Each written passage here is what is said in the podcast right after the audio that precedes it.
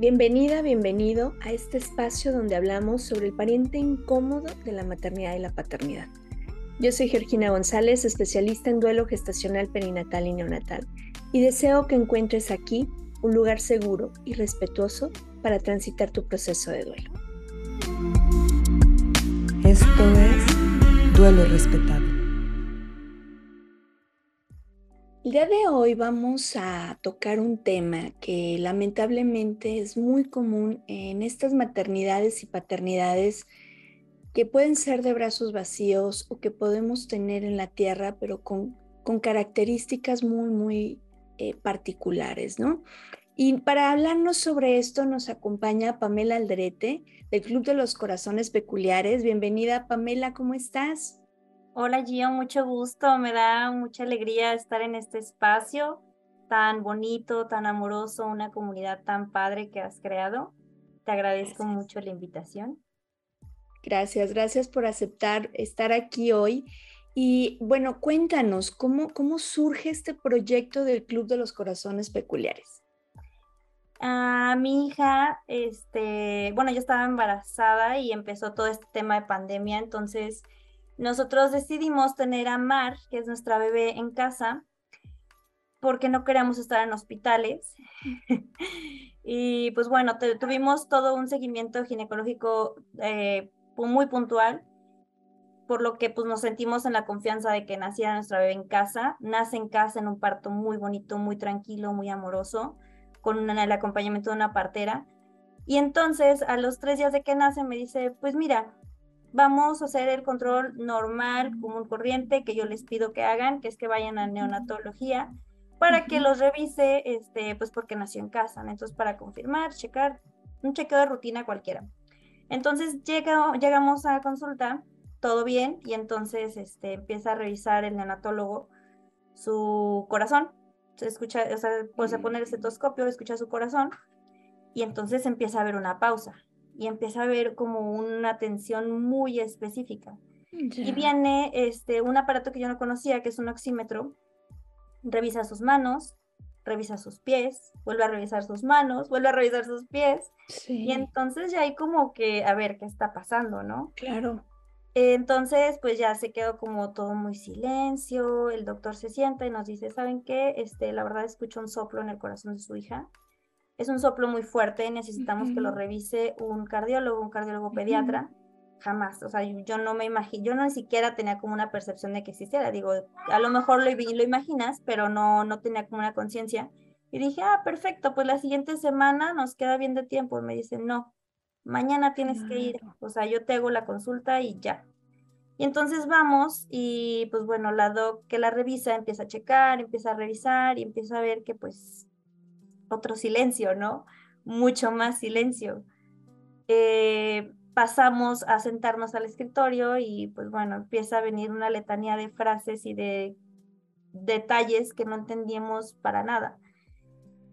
Y pues al final de todo esto resonó el cardiopatía congénita, ¿no? Entonces, ahí fue donde dijimos, pues, ¿qué va a pasar? O sea, ¿y qué va a suceder? Todavía en ese punto como que no teníamos tanta conciencia de qué sucedía de hecho, yo fui a la consulta en esa ocasión sola porque le dije a mi esposo así como de, ay, no te preocupes, vamos a ver qué va a pasar, pero yo veo como que vamos ahí con calma, ¿no? Y pues no, la verdad es que, o sea, fue salir de ahí, o sea, aparte súper dramático porque estaba lloviendo todo, y fue como de verdad entender que algo muy grave estaba pasando y que jamás en la vida había escuchado hablar de esa situación. Este, llegamos a hablar del tema con su familia, con mi familia, y fue, no, nadie, nadie tiene problemas de corazón, ¿de dónde salió? Ya sabes, como el, como, como si siendo algo negativo, como que cada quien se retiró para, para su esquina, ¿no? Va avanzando la situación, y pues la verdad es que tuvimos un bebé bastante normal, ¿no? Entonces, no entendíamos cómo es que en teníamos que ir cada mes a estar constantemente revisando y luego vino la, primer este, la primera vez que se tuvo que quedar internada en un hospital. O sea, yo no lo creía, ¿sabes? O sea, fue una semana que yo dije, ¿cómo es posible que mi bebé esté lejos de mí? De algo que ni siquiera sé qué está pasando. Entonces, a partir de esa situación, de hecho fue desde esa, esa este, vez que estuve en el hospital, yo me regresé a casa en un shock total y dije, o sea, soy la única persona en todo Guanajuato que le pasa esto. Claro. Y entonces yo dije, no puede ser posible. Me empecé a buscar, empecé a ver, empecé a informarme, empecé a conocer, porque la verdad es que no tenía ni idea que era una cardiopatía congénita. Es más, no tenía ni idea de cómo en realidad estaba conformado el corazón. O sea, sabemos que es un músculo, entendemos cómo hay grandes rasgos, pero yo decía, es que me decían, está en el ventrículo derecho, no es que no tenía ni idea. ¿no? Entonces, el primer gran paso fue educarme y una vez educándome, empecé a conocer muchos más pares, muy bonito, muchas familias muy, muy, muy bonitas, que se tomaran el tiempo y el espacio de hablarme, de explicarme, de contarme sus historias. Y entonces yo dije, ¿qué voy a hacer con toda esta información? Y creé este, Amar, el Club de los Corazones Peculiares, porque si bien eh, el tema de que mi hija tenga un problema tan grave en su corazón, es muy remarcable y es muy doliente y es una situación muy grande, pues mi hija es una persona y yo quería que esa persona viviera de una manera digna, amorosa y que se le humanizara y se le reconociera como la persona que es, ¿no? Entonces ah, yo tomé la palabra peculiar porque pues al final de cuentas no nada más es un peculiar, no es un corazón, porque siempre que me, siempre me lo decían así como un corazón con una malformación.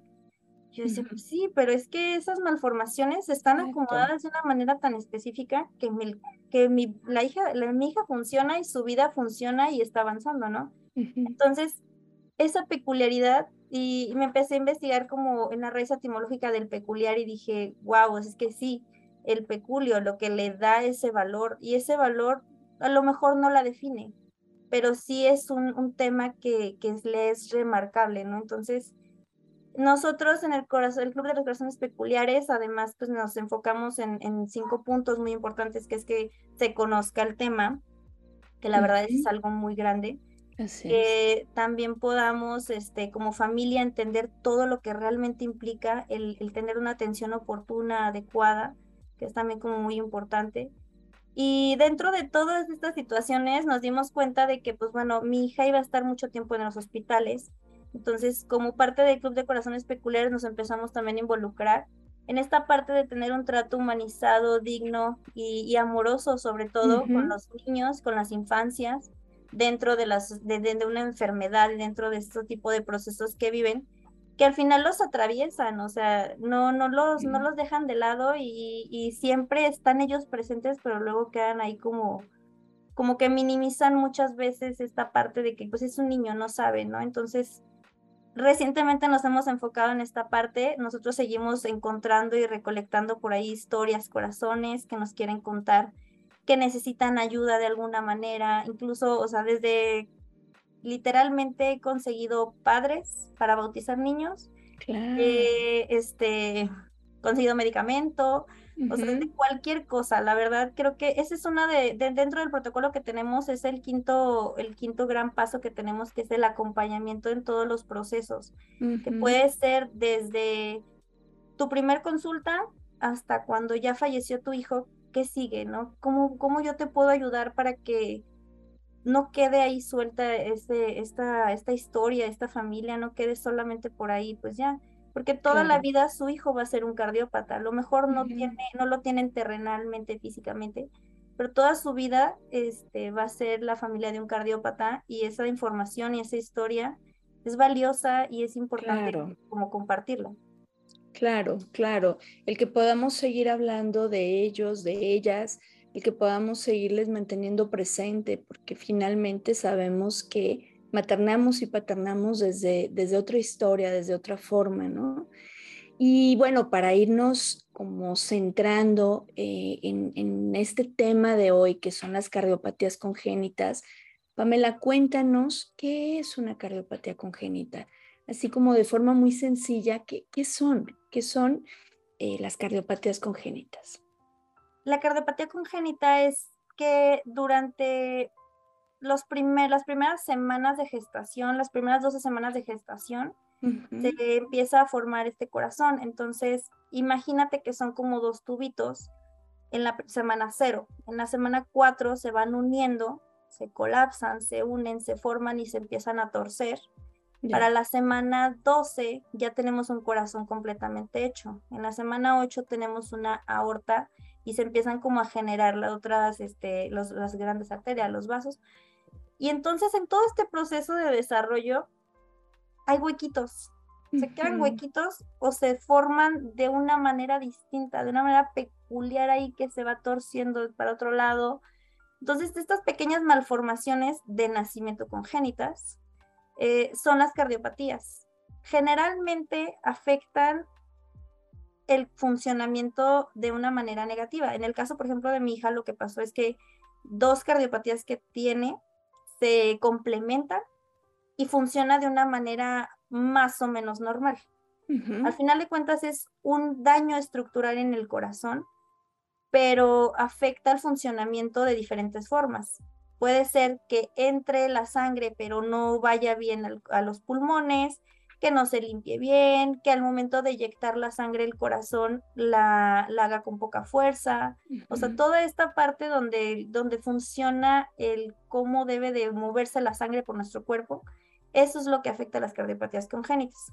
Mayormente las se pueden ver en prematuros porque, pues bueno, hay varios, este, sobre la, la cardiopatía congénita más común aquí en México es la persistencia del conducto arterioso, que es justamente eso, que nace bebé prematuro y entonces no cierra bien este corazón y está ahí ese hoyito y pues bueno, se empieza como a ver otro tipo de problemas. En este caso, se cierra, muchas veces se cierra solo y muchas veces no, que esa es otra parte súper importante.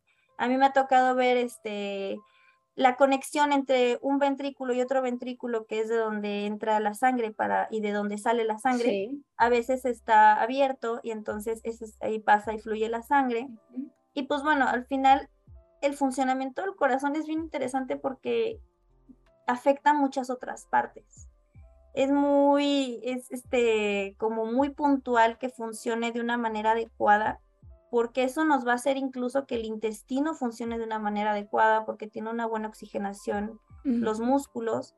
Eh, por ejemplo, lo que también pasa es que tienen, mm, por esta parte de la oxigenación en, la, en los músculos, también pues está el hecho de que tardan un poquito en caminar los niños, a veces puede generar un daño cerebral, o sea, sí es como, como que el, punto muy fundamental de que funcione todo lo demás, o sea, incluso el cerebro de un cardiópata tiene unas específicas situaciones que a lo mejor no son negativas, pero que son muy, muy, muy, muy puntuales y muy peculiares. Entonces, estas estructuras del corazón, de cómo debe de ser el corazón, se forman de una manera distinta y eso es lo que nosotros conocemos como una cardiopatía congénita.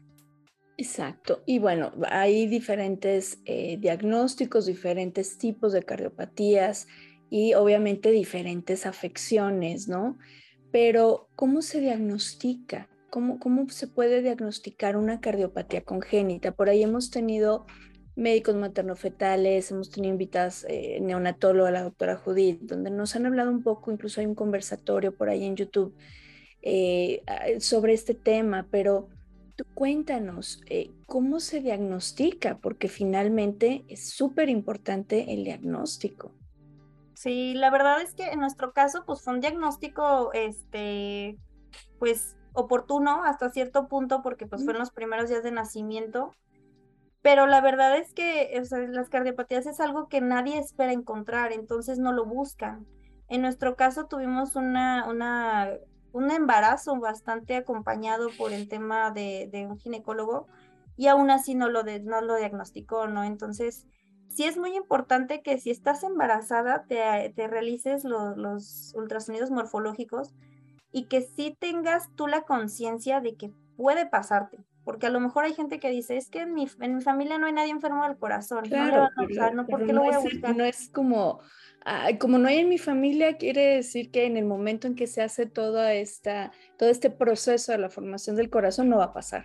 Exacto, ¿no? Y sabes que también es bien chistoso, porque te digo, es como, si, como es algo negativo, como que mucha gente le teme, ¿no? Entonces, al principio, en nuestro caso, de, del diagnóstico fue así de, en nuestras familias fue de, no, no hay ningún enfermo del corazón. Y ya después, conforme fueron viendo que pues íbamos avanzando, ya fue así de, ay, tu abuelita le pasó tal cosa, ay, tienes un tío, también me parece increíble, ¿no? Tienes un tío con una operación, este, corazón abierto, y dices tú, ¿cómo, ¿cómo se te pudo pasar, no? Pero... O que incluso más grandes se les detecta, ¿no? Ay, tiene un en el corazón, ay, tuvo esta, tiene esta condición, y resulta que es desde el nacimiento, ¿no? Sí. Y aquí sí es bien importante, y lo hemos hablado mucho, para mí el acompañamiento con médico materno fetal es fundamental. Eh, los ecos eh, estructurales, especialmente el primero y el segundo, son fundamentales porque efectivamente hay cardiopatías que no, no se pueden detectar en el vientre, ¿sí? Hay algunos casos en que realmente no, no se puede y ahí entra el neonatólogo, ¿no? Con todo el aporte una vez que bebé está fuera pero eh, eh, los ecos estructurales sí nos dan una perspectiva diferente y creo que también te ayuda como, ok, está esta situación, ¿cómo la vamos a abordar? Porque creo que a lo mejor para ustedes la noticia fue súper intensa, porque claro que tú ibas a un chequeo, ¿no? vamos a, ver cómo está, pero yo creo que, pues, no, claro que nunca vas esperando un diagnóstico así. Sí, como por mero trámite voy a revisarlo, pero pues no. Sí, y nos podríamos ir incluso un poco más atrás, yo, en, señalar en, el, en la planificación familiar. Yo sé que suena a lo mejor no, no, claro. pero sí es muy importante que, o sea, si tú decides tener hijos con una persona, decirle, a ver, vamos a checar nuestra, nuestra genética, vamos a checar, vamos a revisar que estemos en las condiciones necesarias, porque finalmente, o sea, entre más prevengas, más capacidad te da de reaccionar, de tener ahí un, un espacio a, que no haya un, azar, ¿sabes? O sea, entonces puedes tener esos estudios genéticos con tu pareja y decir, a ver, vamos a ver qué predisposiciones tenemos. Y eso es muy valioso porque esa es una gran muestra de amor hacia tu hijo, porque le estás dando la pauta a, conocer qué pudiera pasar y, y tú lo estás previniendo, ¿no? Entonces, desde ese punto, desde la prevención familiar, la planificación familiar, si pues ya definitivamente estás embarazada, pues muy puntual hacerte los estudios morfológicos como mencionas, sí definitivamente no es algo que luego, porque también pasa mucho esto, ¿no? Ah, es que en el seguro no me los quieren hacer, es que el sector público, la verdad es que sí, todo, o sea, a pesar de que el tema del corazón está muy, muy, muy grave. Así es. No hay un gran hueco. Exacto. Sí, entonces, la verdad sí creo que es importante darle ahí un poquito ese, esa importancia, mucho remarcarlo, el hacer estos estudios durante el embarazo.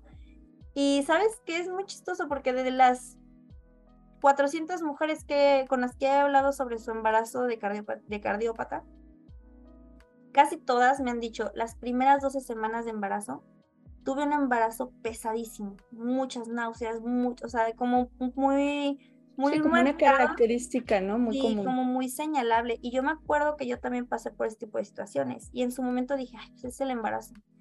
Pero al final, o sea, empiezas a encontrar patrones y el punto es que como el tema de cardiopatías no está nada, nada este, abordado a nivel e, público. y un montón de otros, ¿no? O sea, finalmente siguen siendo temas no mirados. Y por ejemplo, el año pasado se hizo ya totalmente el dictamen de que se debe de hacer el tamiz, el tamizaje cardíaco. Es, muy, muy, muy importante. Es una prueba de verdad en 10 minutos, en, una hora ya tienes un norte muy grande.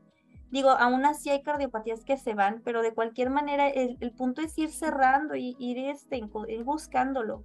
Así es. Esa parte creo que también es muy fundamental.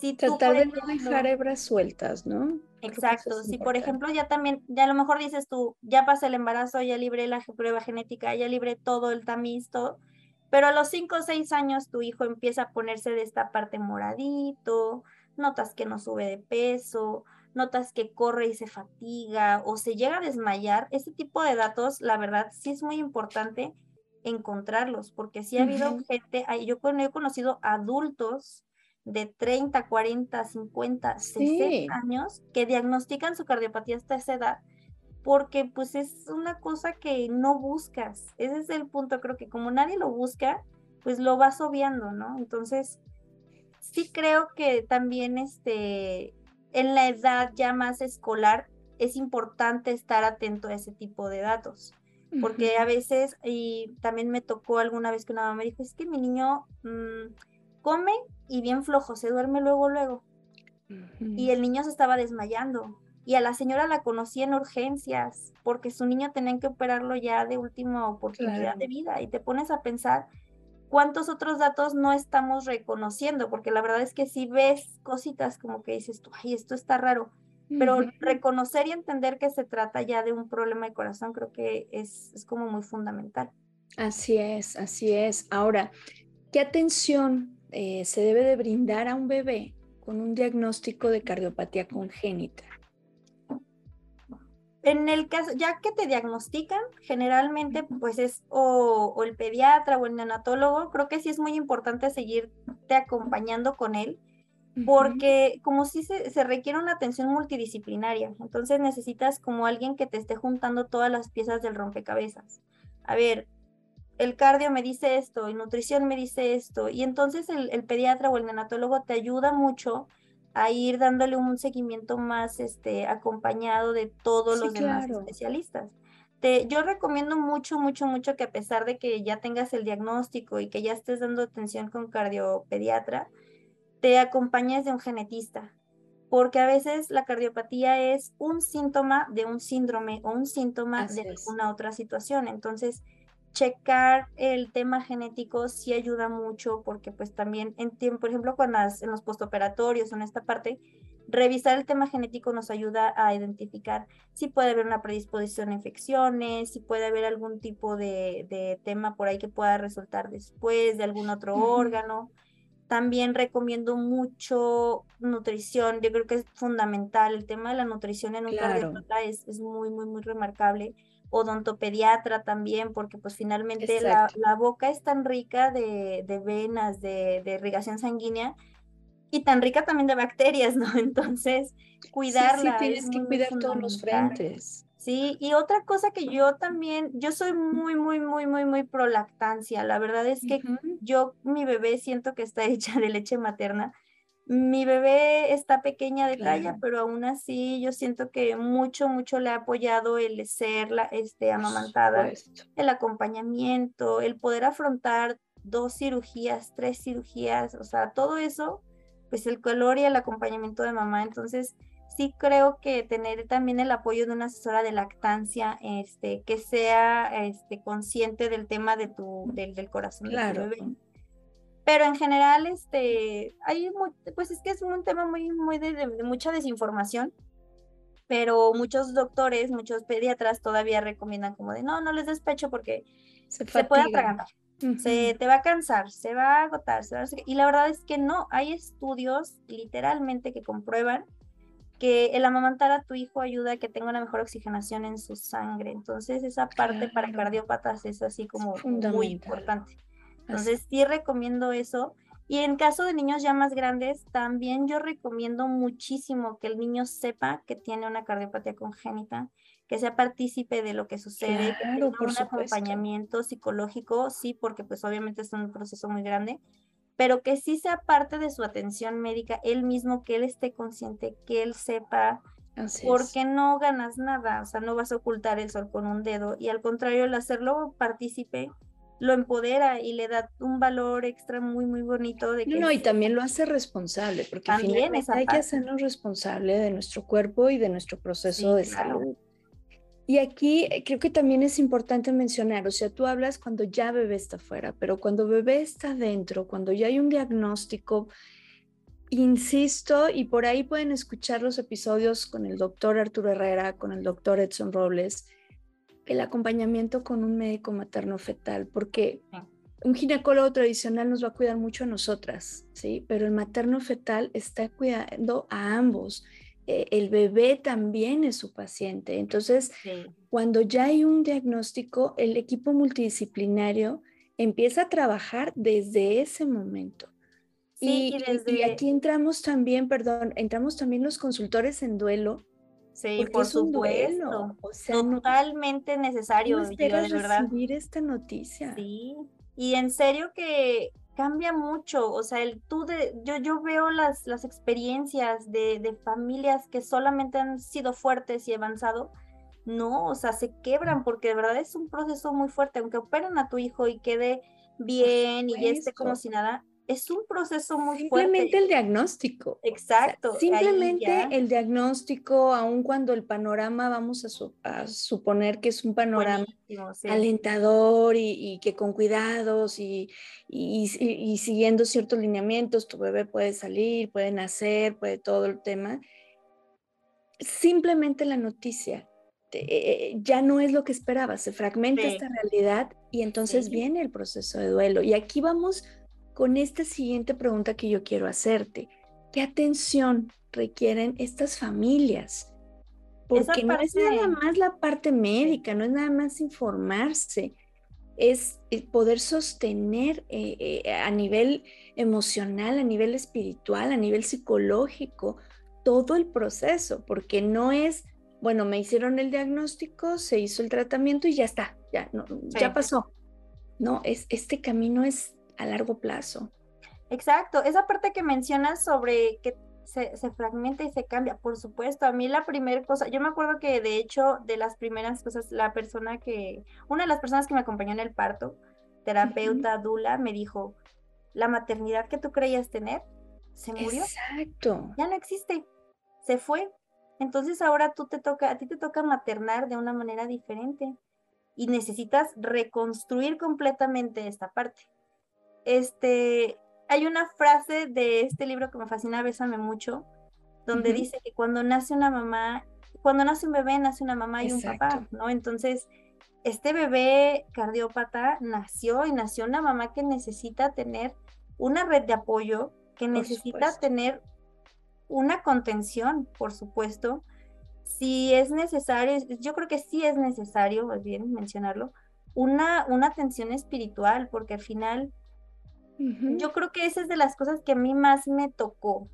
El hecho de que tú conoces, tú estás, tú, tú como persona estás consciente siempre de la muerte, ¿no? Tú sabes que existe la muerte y que es un fin y que ahí está. Como familiar de un cardiópata, como mamá de una cardiópata, a mí me tocó entender que la, la muerte está aquí y puede estar en cualquier momento. Y que no nada más está con mi hija, está con las, las otras familias que a mí me ha tocado acompañar.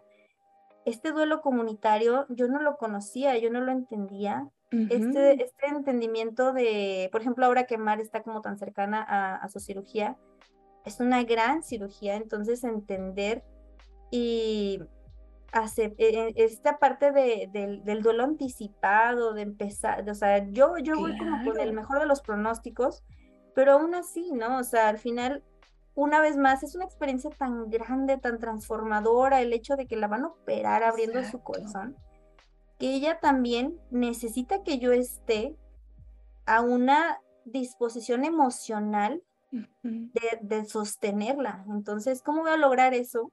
Pues estando yo de una manera sostenida, ¿no? no con acompañada, arropada por una comunidad. Creo que esa parte es muy, muy fundamental porque si tu familia te puede decir, estamos contigo, te acompañamos, yo te entiendo, es mi nieta, es mi sobrina, pero otra mamá cardiópata que te diga, yo sé lo que se siente, el nudo en la garganta de decir, te lo entrego a cirugía, o sea, eso solamente lo vives con tus pares, ¿no? Entonces, el tener una comunidad, el, el estar, este, sano, incluso físicamente. Yo creo que esa parte también es muy importante, porque nosotros vivimos en una carrera en la que no sabemos en qué momento suena y tenemos que correr al hospital, ¿no? Entonces, ¿cómo voy a estar yo disponible para este bebé si yo no tengo salud física? Si yo no me cuido, si yo no duermo, si yo no descanso, si también como eh, otra parte que creo que es muy fundamental es esta cuestión familiar. Si hay hermanos si papá está dentro de la crianza, todos debemos de estar completamente conscientes, disponibles eh, emocionalmente para acompañarnos entre nosotros, porque somos una pequeña tribu que está llevando a una persona, ¿no? Entonces, en mi caso, pues es una bebé muy pequeñita, entonces también creo que es mucho la percepción este, emocional, lo que hemos estado juntas, entonces sí siento que el poder este, tener la capacidad física y emocional es lo, lo principal. O sea, obviamente, pues te dan un diagnóstico, te derrumbas, incluso hablándolo desde el embarazo, que también me ha tocado como conocer mamás que desde el embarazo pues ya tienen su diagnóstico, ¿no? Entonces, el poder tener el poder de su cuerpo, de decidir lo que ellas quieren hacer durante su parto, de decidir lo que quieren que suceda con su hijo cuando nazca, todo eso es parte también muy importante. Yo sí recomiendo mucho que desde el embarazo y en, en los primeros meses te acompañes de una asesoría de lactancia, porque sí es una parte que se ha quedado ahí como un poquito al lado en los tratamientos de cardiopatas, pero sí creo que es muy importante Mm, ya sea que tú durante tu embarazo, porque también me ha pasado mm, pues, esta situación en la que mamá pues definitivamente tiene que decidir que nazca su bebé, pero pues van a ser sin vida, ¿no? Entonces, ¿qué va a pasar con esa leche? ¿Qué va a pasar con, con tu lactancia, con tu cuerpo durante ese Claro. Entonces, sí creo que esa parte también debemos de incluirla dentro del tratamiento, digo, instituciones públicas, más instituciones públicas ahora se han estado como acoplando y acercando al tema también de tener una dula dentro del espacio. Si, si lo pueden hacer, creo que sí está bastante, bastante este, recomendable poder hacerlo. Y si no, creo que sí, eh, el de, de cualquier manera, a pesar de que lo tengas, el tener quien acompañe, quien entienda y quien trabaje el tema de duelo, fundamental. O sea, no hay manera de que no, de que lleves todo este proceso sin entender la cantidad de duelos que vas a vivir. Exacto. Y aquí sí, sí es necesario que, que nos paremos en esta realidad porque algo que yo insisto mucho es que sí podemos con todo, pero no todo al mismo tiempo. Y la tribu que nos sostiene y nos contiene en esos momentos en que atravesamos esa noche oscura del alma, pues es fundamental. Y bueno, ahí, ahí ya empieza a, trabajarse más, incluso, bueno, aquí Jalisco, Guanajuato, eh, por ahí, como lo hemos visto en episodios anteriores, pues tenemos ya como muy estructurado el tema de la lactancia de brazos vacíos, pero también las asesoras de lactancia, por ejemplo, en el caso de Pilu, que es esta organización que apoya con estos temas, con estas capacitaciones, o sea, si hay ya más personal preparado para, para estos casos, pero no hay que dejarlo también porque, porque sí pasa, Pamela, nos quedamos hasta que urgen las cosas. Sí. Creo que no me tengo que esperar a tener un, un, pronóstico delicado para acercarme a una asesora de lactancia, para acercarme a un materno fetal, para informarme, para decidir cómo quiero. Eh, aquí eh, acaba de, hace un tiempo, empezaron ya el área de, parto humanizado dentro de una maternidad pública en la López Mateos, eh, y, ya empiezan ahí a estar parteras. Hace, desde hace muchos años ha acompañado con el trabajo con las dulas, asesoras en lactancia. Entonces, sí, efectivamente empieza a modificarse todo esto, comienza ya a haber más cultura ante estos retos de la maternidad que, sabemos que no es por instinto, que no es, ay, es bien fácil la, la, lactancia, tú pégatelo y ya está. No, a ver, en ocasiones no funciona así. Y hay otras cosas muy peculiares, como el caso de un bebé con un diagnóstico de una cardiopatía congénita, donde es muy importante tener este apoyo. Y a mí me gustaría, para ir cerrando el episodio de hoy, que nos compartieras como sociedad qué es lo que necesitamos para podernos concientizar realmente sobre esta condición de salud y que lejos de ser como un obstáculo, podamos ser un apoyo para quienes tienen esta condición o para quienes reciben estos diagnósticos. Sí, aquí hay una cosa bien interesante y es que toda la vida vas a ser familiar de un cardiópata. Entonces, toda la vida vas a vivir con una persona que tiene restricciones para, hasta para subirse a las pirámides. O sea, son cosas como a lo mejor muy triviales, pero dices, bueno, son reales. Son reales y te enfrentas hasta que estás en la realidad y lo enfrentas, dices, ¿qué hago? ¿No? Entonces, yo creo que lo principal es abrir el tema. O sea, yo, este, me, me da mucha risa porque luego mi hermana me dice, ay, ¿para qué andas contándole a todo el mundo? Pero es que sí, o sea, yo de verdad digo, mucha gente no lo sabe, yo no lo sabía.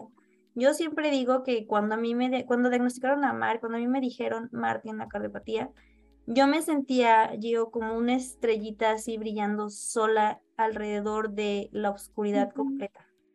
Y entonces empecé a decir cardiopatía en una red social y entonces se prendieron muchas más estrellitas. Y entonces dije cardiopatía congénita en un hospital y se prendieron otras estrellitas. Y entonces me doy cuenta que somos un mundo de estrellas que solamente estamos por ahí esperando a que alguien vea que estamos brillando y que existe esto que estamos pasando. Es muy chistoso porque muchos papás de, me ha tocado que muchos otros papás de, de otro tipo de enfermedades me dicen como de, pues es que también mi hijo está enfermo. Está bien, es completamente válido el poder decir, no es una competencia de decir, ay, los de cáncer contra los de cardiopatías. La verdad es que no, porque nos, pues bueno, de entrada nos llevan muchos años de, experiencia y honestamente es una situación que nos atraviesa tantísimo como familia, como personas. Decías tú sobre el acompañarse con una persona, con un tanatólogo con quien trabaje el duelo. Yo creo que toda la vida es necesario que tengamos quien nos, que nos esté acompañando. Yo cuando hablo, por ejemplo, de que mi hija tiene una cardiopatía, siempre digo, o sea, es como un speech ya bien marcado.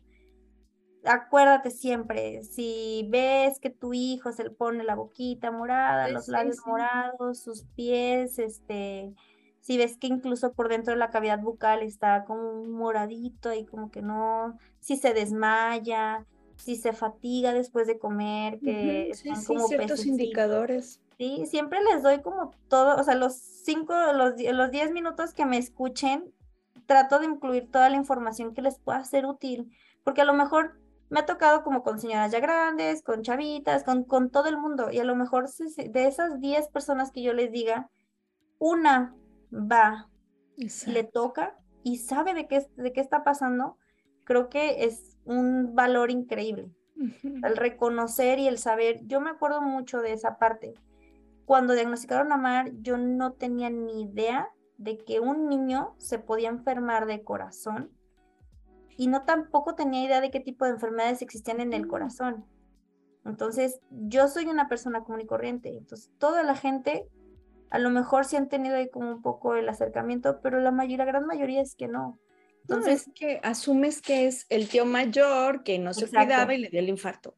Sí. como que lo relacionas solo a eso. A esa parte, ¿no? Entonces, hay más que infartos, hay muchísima, una infinidad enorme, una cantidad enorme de, de, enfermedades, de cambios estructurales, de cambios en el funcionamiento del corazón, todo eso. Entonces, yo sí creo que si tú tienes un niño cardiópata o si conoces a un niño cardiópata y lo puedes hablar el tema, creo que es muy valioso. Sí, sí, creo que como sociedad también necesitamos unas campañas de, de, acompañamiento. Sobre todo, fíjate, es muy chistoso porque el sector público atiende una cantidad enorme de cardiópatas, pero como tal solamente puede este, darle la atención y el seguimiento como debe de ser al 5% de todos estos cardiópatas. Entonces, tenemos que hacer un trabajo en conjunto, sociedad civil, sector público, sector privado, todos tenemos que trabajarlo. La, verdad es que es muy caro tratar una cardiopatía congénita. No, pues, no hay dinero, o sea, no hay manera de que tú solo tengas la capacidad de decir, no, yo todo así como va. Yo solo. Es muy difícil. Y entonces sí creo que es muy importante que como sociedad lo hablemos. Creo que esa parte también, muchos que mucha gente como que le teme hablar sobre cardiopatías congénitas porque hablar de problemas de corazón también se asocia mucho con la muerte, ¿no? Entonces... Claro, claro, sabemos que es un tema que no nos gusta tocar. No, no, no digas, porque luego le va a pasar de muerte y lo, lo atraes, ¿sabes? Y la verdad es que no, o sea, el hablarlo, el señalarlo, me gusta mucho esta frase que dice, si me nombras existo. Y es que sí, pues no hay manera de que tú pienses que vas a tener un bebé con un problema del corazón si jamás has escuchado sobre problemas del corazón. Entonces, esa, esa señora por ahí que está diciendo, ay, hay, problemas, en, ojo con tu niño, porque puede ser, eso es muy valioso y la experiencia personal también creo que ayuda mucho, el poder compartirlo, el poder hablarlo, sí es muy importante porque te da una pauta y un panorama real de qué esperar. Porque a veces es como de, bueno, pues también pasa mucho eso. Es que el niño tiene un soplo. El soplo es un síntoma realmente, ¿no? Pero entonces mucha gente se queda con que el niño tiene un soplo, ay, pues ya cuando crezca se le quita. Exacto. la verdad es que no. Entonces, poder escuchar de una persona decir, ¿sabes qué? Mi hijo tuvo un soplo, se puso muy grave y tuvimos que atenderlo. Eso también te abre los ojos a la realidad de que existe algo más. Exacto. El, desconocimiento nos hace mucho daño, entonces poder combatirlo, poder trabajarlo, poder quitarnos este tabú de la muerte también, porque mucha gente también me ha tocado que me dicen como, no, no me platiques porque pues es que cosas de la muerte me deprimo. Y pues no, sí me deprimo, ajá.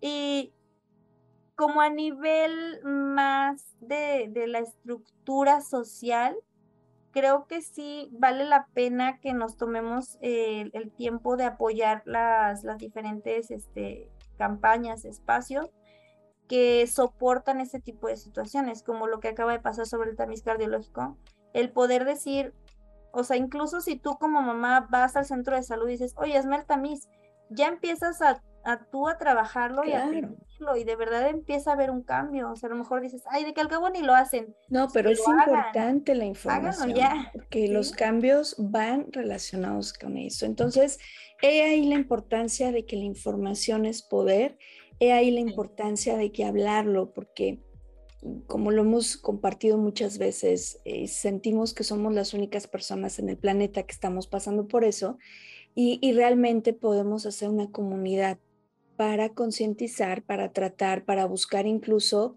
que se normalice la atención ante ciertas instituciones y la única forma es poder romper estos silencios. Pamela, muchísimas gracias, gracias por estar aquí. Deseamos de todo corazón que a tu nena le vaya muy, muy, muy bien en su próxima cirugía. Estaremos al pendiente. Y, gracias por, por, compartirte y compartir tu historia, con mucho respeto para ti, para la historia de tu familia.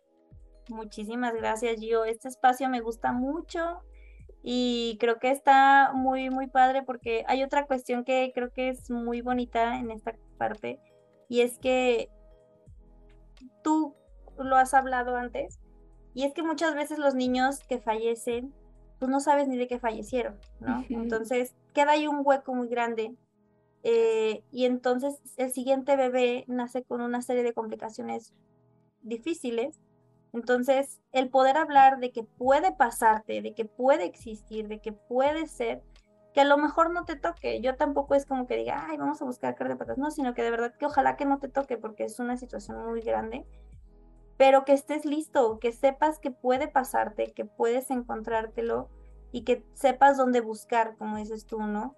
Eso te, te agradezco mucho porque creo que para muchas familias este espacio también es un confort, una búsqueda, un acompañamiento y pues ahora sí que el, el, tema de cardiopatías desde recién nacidos, desde la planificación familiar, todo el tiempo, sí creo que es muy importante que lo, lo traigamos a la, a, la, realidad, a la conversación. Es mucha la cantidad de niños que nacen con cardiopatías congénitas.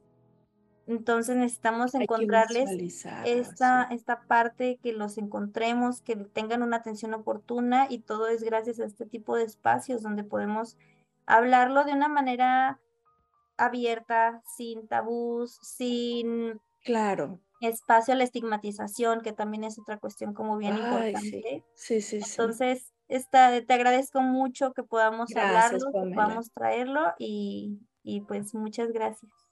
Gracias, gracias por acompañarnos, gracias por compartirnos. Y a ti que nos escuchas, si estás pasando por esta situación, bueno, puedes acercarte al Club de los Corazones Peculiares acércate a profesionales sensibilizados y capacitados sobre este tema. Y pues desde luego, desde este espacio te mandamos un, un abrazo muy grande. Gracias por acompañarnos. Yo soy Georgina González, especialista en duelo gestacional, perinatal y neonatal, y deseo que todas y todos podamos tener un duelo respetado. Hasta la próxima.